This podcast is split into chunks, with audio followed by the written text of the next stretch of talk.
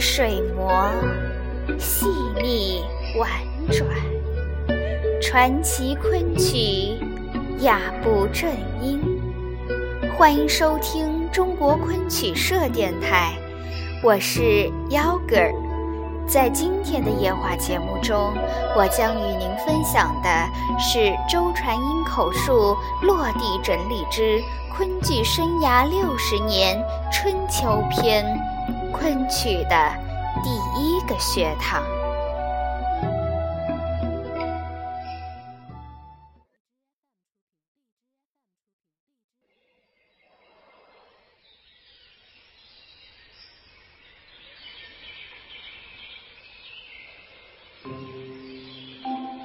苏州以魔曲戏作为重的昆剧正宗。历经几百年，传到民国时期，只剩下文全福最后一个班社了。他虽然有典型玩具，集中了当时顶优秀的昆剧名角，但已是明日黄华。眼看文全福难以维持下去。若是他一经暴散，也就是苏州昆剧在舞台上的断绝。于是，苏州有一些有心的曲家，动意发起筹办一个昆曲学堂。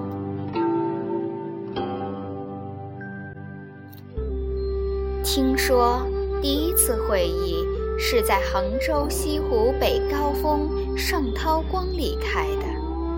上海有些曲家也参与和资助，校董有徐凌云、张子东、贝静梅等人，由民族资本家上海浦东人木偶初为主出句子，听说他拿出五万银元，开办了这个苏州昆剧传习所。由唱赋的曲友孙永鄂做所长，所里的事务、账目等一切由他总管，还请了当时同柴无出其右的文全府顶角沈月泉大先生来筹办招生。木偶初等为了开办传习所。当年在上海下令配客剧院举行了一次曲家票友和老先生们的联合义演，陆鄂亭史稿上根据那时的报纸记录的很是详细。我们传习所开办前的情形大体如上，现在回想起来。曾独霸一坛的昆剧，在当时实在衰落的不像样子。要学戏，也都投大金版，很少有人学昆剧的了。我们这些孩子，一则是家里穷，二则是学堂好，三则都是苏州人。而苏州越剧里的小唐明一直是唱昆曲的。再说沈月泉及沈家人和我们父辈祖辈多少又有点认识，所以就糊里糊涂的进了传习所。说起传习所，它的名称。到底叫昆剧传习所，还是叫昆曲传习所呢？虽说事情才过去几十年，许多人都还健在，却已经不大搞得清了。前些年的介绍材料大都称昆曲传习所，近几年则多称它为昆剧传习所。实际情形是，在一九二一年创办时，也就是在苏州那几年，称昆剧传习所。一九二二年，木偶初等在上海义演时用的名义却是昆曲传习所。在一九二四年底，传习所传字辈进上海之后，就言称昆曲传习所了。进所以后，先生们曾经三天两头对我们讲，昆是顶高雅的，是敬贵的。所谓歌舞升平，也就是只要时时太平，昆曲就会兴旺起来。先生们的这些话，当时我们听了也不觉着。到后来自己遇到了困苦，也就用这些话说给孩子们听，无非是想咬紧牙关把昆曲唱下去。现在回想起来，这一半是伤心，又有一半是幻想，或者说是期望。但是，当时对昆剧的历史现状及将来对昆曲的敬贵不敬贵等，都不曾去想过，而且也不懂。顶感兴致的倒是曾长生先生对我们讲过的一个故事。我们唱昆剧是吃天王饭的。他说，江湖上人们碰面相见，就要问：“您是吃什么饭的？”意思是干什么行业？木匠师傅就说：“鲁班师傅赏饭吃。”做私蚕生意的就说。残花娘娘座前讨差事。我们唱昆剧的，就像虚着的上座，拱拱手回答：“吃天王饭的。”为什么我们唱昆剧的吃的是天王饭呢？说是前清康熙皇帝看重昆剧，把我们苏州昆班请到京城做内廷供奉，到他末年。原打算传位十四子，写了传位诏，放在皇宫正殿正大光明匾后面。可是他的第四子，阴险恶毒的胤禛买通了管事的大太监，偷出了康熙的传位诏，把十字加了一画，变成了传位于四字。于是他篡了皇位，谋害了康熙，杀了许多皇子皇孙和忠良老臣，成了雍正皇帝。我们苏州昆班在皇宫里本来就住不惯，老是想回家来，那时就专门唱八义图。于家乐、项梁、四梁等讽刺昏君谋王篡位的戏，雍正狠心下来，下令把梨园弟子统统杀光。梨园子弟就拿起做戏的刀枪拼打，可是被雍正的亲信提了御剑，堵住了大门，冲不出去。正在这紧要关头，突然飞下来一条长翅膀的飞蛇——神龙，是一宿星君的化身，直扑那个将领。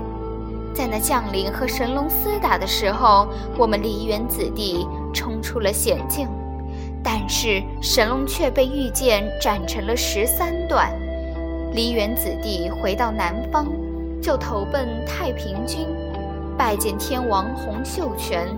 天王正要开饭，见了唱戏人，马上亲热地说：“来得好，来得好，我们是一家人，快坐下吃饭。”因此说，我们唱昆剧的是吃天王饭的。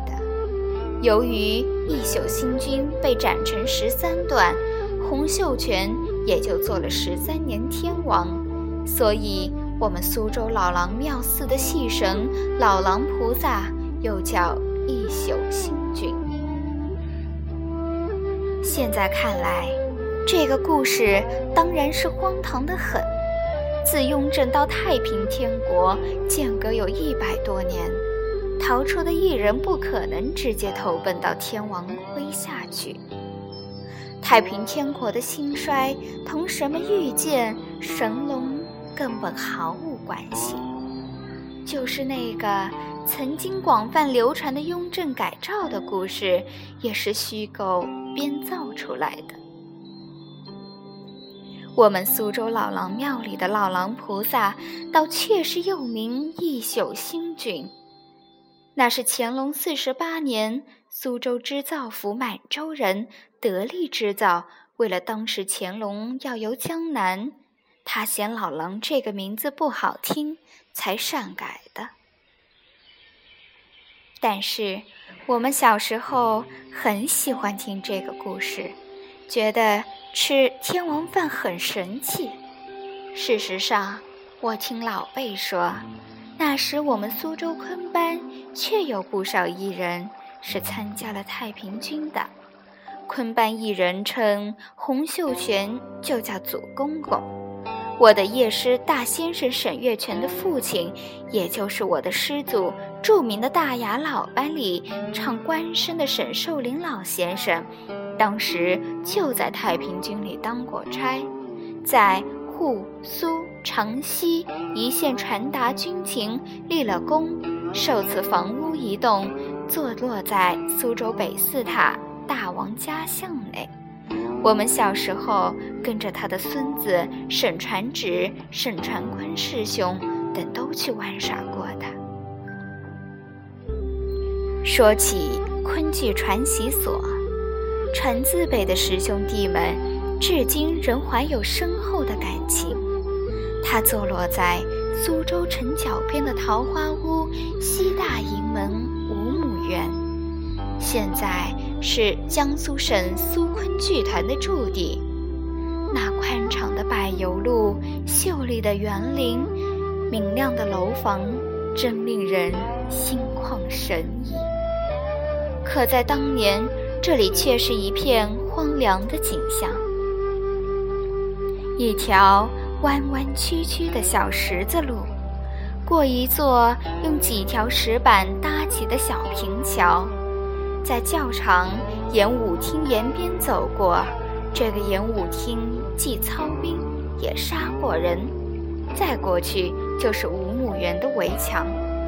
五亩园原是一个叫轮相局的机构，是寄放棺材、停灵兵柩的所在。里边有兵舍，又有坟地，就从这个五亩园里划出一半地方来办了这个传习所。棺材、兵柩则集中移到隔壁，前面是沙场，旁边是兵舍，阴森森的怕人。旧社会鬼多，因此常又有闹鬼的事。我们年纪都小，像。传宗算大了，也不过十四五岁。我们年纪小的，不是有哥哥带着，或者成群结队不敢上厕所。我记得那时还吓死过一个小名叫嘎南的小朋友。九岁那年，我在家附近的定慧寺双塔巷小学读二年级，哥哥周根生。和他的同班同学姚新华，先去了传习所。过了大约一个月，两家父母看看蛮好，就把我和我的同班同学姚新华也送了进去。开始是世袭，半年后合格，立了官署。三年学习，两年帮演，在红旗书上。拜了天地君亲师后，正式进所学艺。张子东、莫初等先请出了沈月泉，再由他请来其他各位先生，他们都是当时文全福班中的名角和各色台柱。这当中有沈月泉，全福班的顶角，名叫全福。生于清同治四年，一八六五年。一九二一年开办传习所时，他已经五十多岁了，功夫还是一等，躬身、受教于名声吕双省，有小生全才之称。不论文生、小生、大官生、小官生、京生、林子生、斜皮生，他都擅长。斜皮生则系沈寿林家传，而且不论生、旦、净、末、丑十个家门，他全能。他在传习所主教生旦，兼总各行，有的戏当行先生不大熟悉，便由他指点。他不仅在所里教我们，还在苏州各个曲社教戏，人人都尊称他为大先生。沈冰泉，也就是月泉大先生的弟弟，原名多福，小名叫阿多。是光绪初名父蒋善珍的嫡子，公丑，尤善冷二面。他比大先生小五六岁，人称二先生。徐彩金，公旦，他和大先生是姑表兄弟，义分也同辈，是光绪年间名旦丁兰孙的弟子，艺名叫小彩金。他教的时间不长，大约半年后就离开传习所，回文泉府唱戏去了。他的课由大先生的弟子高步云接着教。吴义生，按他本行是墨行当中的老外，同时老生、副末、老旦也演得好。他唱戏及为人都很严肃方正。他早年丧妻，从此独身居住在所里，对学生的学业品行管得很紧，倒像是一个训育主任。尤彩云也是丁兰孙的弟子，五六正旦戏皆能。他和吴义生先生风格不同，在传习所当先生时，同在班社里唱戏一样。都很随便。除了上面几位先生，还有两位，一位是上面说到的高步云，他是大先生的大弟子，太仓人，对曲很有研究。他在传习所时间不长，就离所参加与众曲谱的编纂去了。另一位是吴县人蔡菊生。他们两位是拍小桌台和吹笛的，像是个小先生。这里顺便提一提沈当然的说法，沈当然指的是上面说到的吃天王饭的沈寿林老先生一家。寿林先生是清咸丰同治到光绪初年大雅班的身教，以演官生著称。后善黑山斜皮，他有四位公子，一位内侄，大公子沈海山恭敬，二公子沈月泉公生，三公子沈冰泉公丑，四公子沈胜福公末及文武老生，内侄徐彩金公旦，这已是两代，更有第三代，沈盘生海山之子公生。受教于血泉大先生、沈贵生、海山之子公老生，还有像高步云等大先生的弟子们，是一个昆剧世家，生旦净末丑齐全，又大都是一时的名角儿。沈家要起班子，只要邀集一些一般角色就可以了，因为四亭柱一阵梁，他们自己家里人顶得满牢的。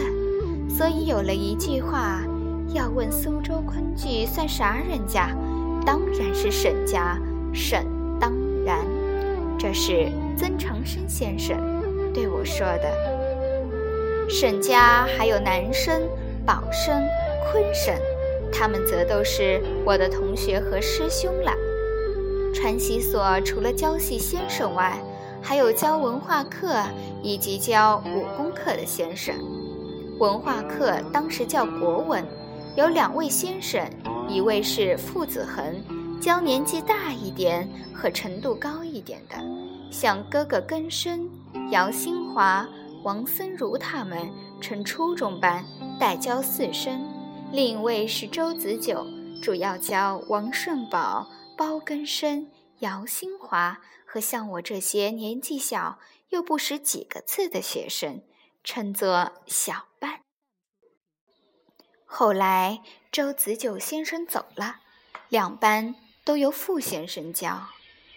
武功当时叫国术，专练打拳和棍棒。先生是邢福海，他原是木偶初开设在河南沙城里的一位拳棒教师。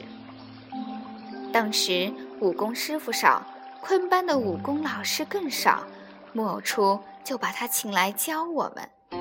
他虽然对舞台上的表演、虎跳、扑虎等都不大熟悉，但是在传习所几年，他教了我们少林拳术等十八般武艺，使我们打下了一些武功底子。后来传字辈出了一些文武全才。被称为焉有文权武弘二般之长，应该说这有邢福海先生的一份苦劳在内。传习所另有两条新章程，这在当时确实是很新式的。一条是废除体罚，不准打学生，就是学系进科班，官书上一般都要写明尊师若父，任打任骂。生死由命，木偶初认为苏州孩子生来娇嫩些，你要打他，而且打死又不抵命，人家宁可扼杀，也不肯把孩子送来学昆剧。他说：“现在民国了，封建老办法不做新的了。”另外一条就是给学生开文化课，这也是以前科班里从来没有的事。过去科班子弟一般都不识字，口传耳听，传来传去，常常出笑话。比如说范山羊，伸三个手指，唱到四周城，伸出四个手指。木偶初认为昆曲深奥典雅，讲究书卷气，不识字不行，因此就开设了文化课。当然。在旧社会学戏，不挨几下打是免不了的。正式的洋学堂还打手心呢。传习所的文化课也并不当做正课，实际上也学不了几个字，所以它实质上还是一种科班形式。但是像传习所这种学堂式的科班，在当时也是难得的创新，因此大家不叫它科班，而叫它学堂。传习所颇有点学堂的样子，学生一律住读，包括膳食在内的一切费用全由所里供给。每人发一顶蚊帐、一领草席，被铺衣裳则由学生自家带来。二十天理一次发，半个月到澡堂洗一次澡，都发票给学生集体去。伙食是包给包饭做办理的。一席二干，七个人一桌，推选一个桌长，由年龄较大的同学担任。每个月放三天假，是按阴历逢五、逢四晚上就可以回家，逢六早上回所。这么好的先生，这么好的待遇，这种戏班子实在是少有。家里省了个脚口，自己得个行业。因此，我们进传习所的同学没有一个不用功的。为了开办传习所，尽管在上海做义演，舆论也宣传，大街小巷贴了红招子，但原定六十名学生还是没有招满。在旧社会，戏子、婊子、叫花子原是归如同类的，只要家里有口苦饭吃，哪家父母舍得把孩子送去唱戏？就算是学戏吧，不如去京班学，出来即使拿不到大包银，养家糊口也总不用发愁。谁去学眼看就没了的昆剧？我们头批四十来个同学，倒有一半是越局里的孩子。说来也惭愧，我年纪小，身材矮，体质弱，喉咙又不大好，大约也只有在那种情况下才进得了这个学堂。学生招不起怎么办？上海有个平儿院的院长，也是个清唱的曲友。名叫高年云，挑了六个平儿小男送来，其中有三个得了传字，即邵传庸、龚传华、张传香。后来又招了几位新生，总数究竟有多少个也记不清了。看到有的资料说有七八十个，有的说六十个。按照我的回忆，当时开饭，学生是八桌，七人一桌。成年大约六十不到一点，当然都是男生，女生是一概不收的。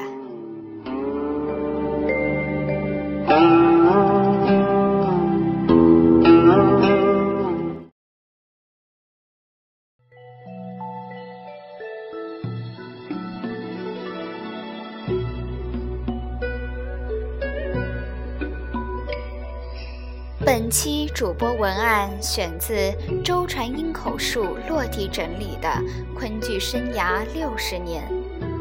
更多精彩内容，请关注中国昆曲社微信公众账号，输入“昆曲社”全拼，就可以订阅有声有色、赏心悦目的大雅昆曲了。感谢您的聆听，我们下期再见。